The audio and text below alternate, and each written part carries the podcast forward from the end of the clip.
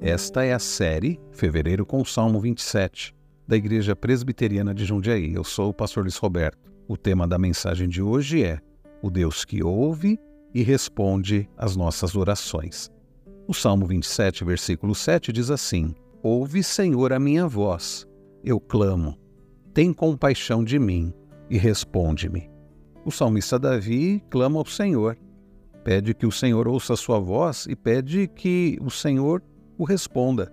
Mas por que Deus ouviria e responderia a oração de Davi, sendo ele uma pessoa imperfeita e merecedora? Porque Deus ouviria e responderia às nossas orações? Bem, pelo fato de que a oração encontra sua esperança não nas qualificações daquele que ora, mas no caráter e no plano do Deus que está ouvindo. Ele responde por causa de quem ele é, ele responde por causa do que ele está fazendo. Paul Tripp, no seu livro Abrigo no Temporal, nos oferece cinco razões pelas quais Deus ouve e responde às nossas orações. Em primeiro lugar, por causa do seu amor. O nosso Deus é um Deus amoroso.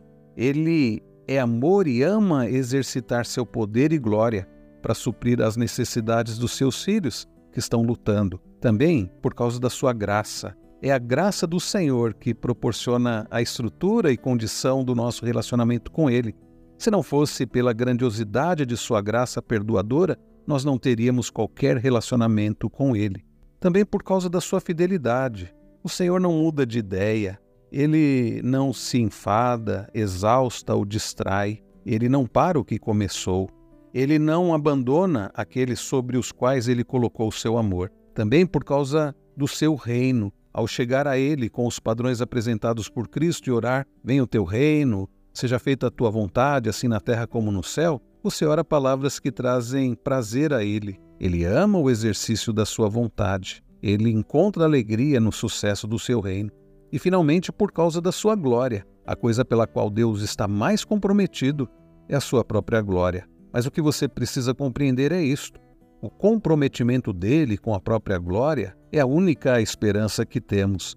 Graças ao seu compromisso com sua própria glória, ele se empenha para atrair para si uma multidão de pessoas que, em vez de gloriar-se, faz a única coisa para a qual foi criada, que é viver para a glória de Deus.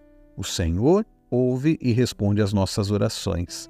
Portanto, busque ao Senhor, ore e espere pela resposta do Senhor.